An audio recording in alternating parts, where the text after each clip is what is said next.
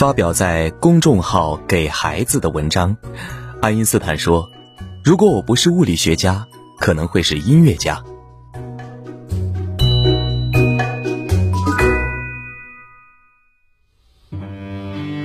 阿尔伯特·爱因斯坦说：“如果我不是物理学家，可能会是音乐家。我整天沉浸在音乐之中，把我的生命当作乐章。我生命中大部分欢乐都来自音乐。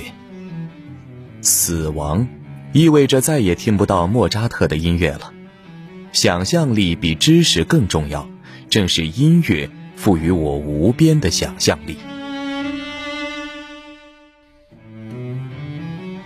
十三岁那年，爱因斯坦在阅读康德的哲学著作时，无意中发现了莫扎特的奏鸣曲，从此便无法自拔，坚持自学小提琴，甚至形影不离。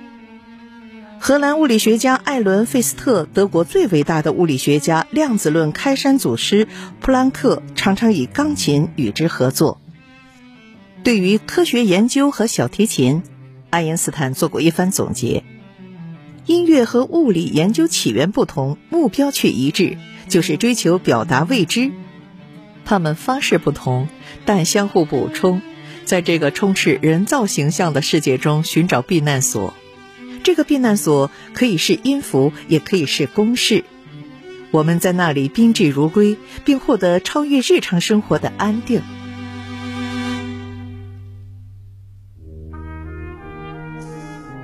音乐是爱因斯坦的最大爱好，伴随他度过了七十余个春秋。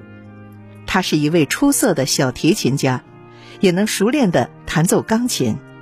他外出时总是带着心爱的小提琴，并且常常想起钢琴的琴键。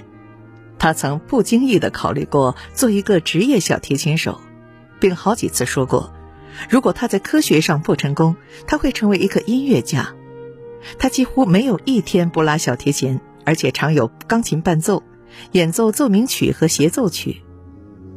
他喜欢室内音乐，同杰出的音乐家一道演奏三重奏和四重奏。他的音乐朋友和合作者很多，有时演奏完全是不拘形式的。与音调音色已预先调好的结构复杂的钢琴相比。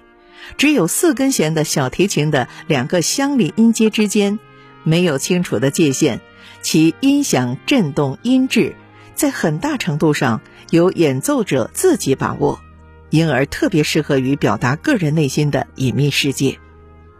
爱因斯坦具有不必事先准备而即席演奏的才能，演奏时而明快流畅，时而委婉悠扬，时而雄浑庄严。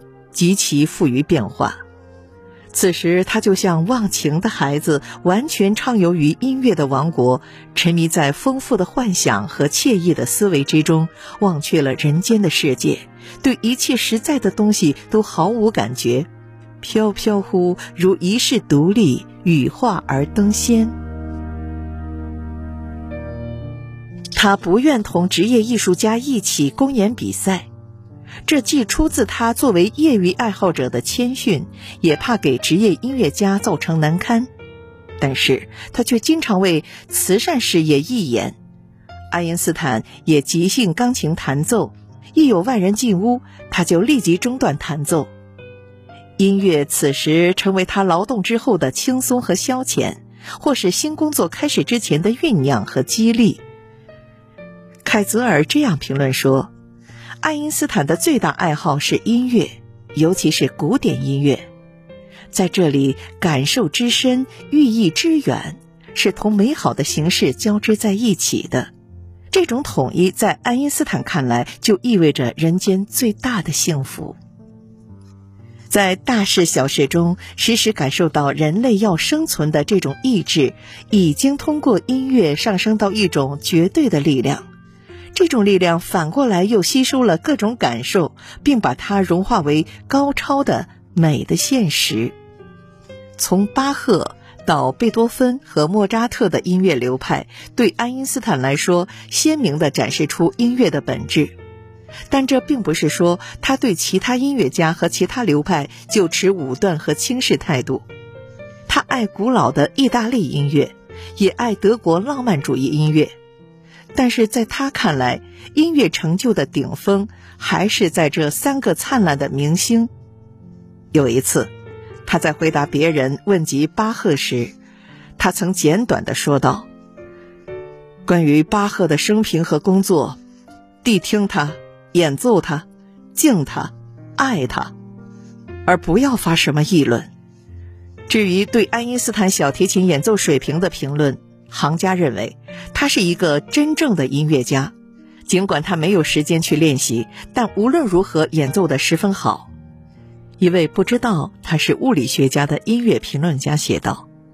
爱因斯坦的演奏是出色的，但他不值得享有世界声誉，因为有许多其他同样好的小提琴手。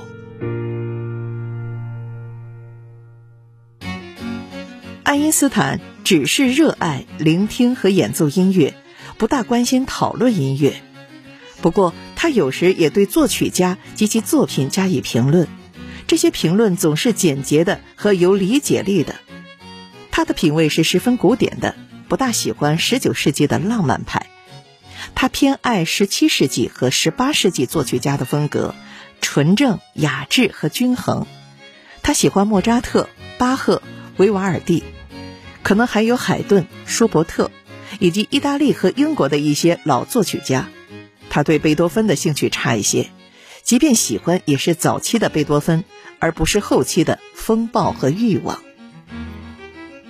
爱因斯坦为莫扎特的带有神意的古希腊式的质朴和美的旋律所倾倒。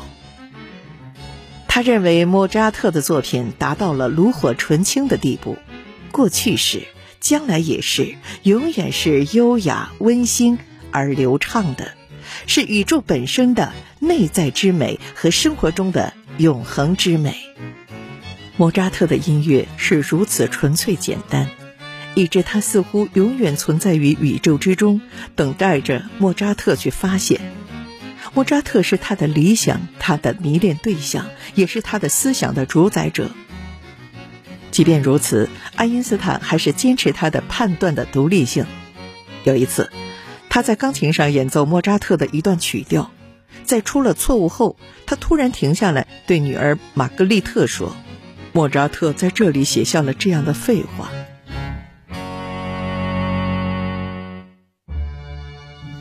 爱因斯坦很难说出究竟是巴赫还是莫扎特更吸引他，他一直是巴赫的崇敬者，他觉得对巴赫的音乐只有洗耳恭听的义务，而没有说三道四的权利。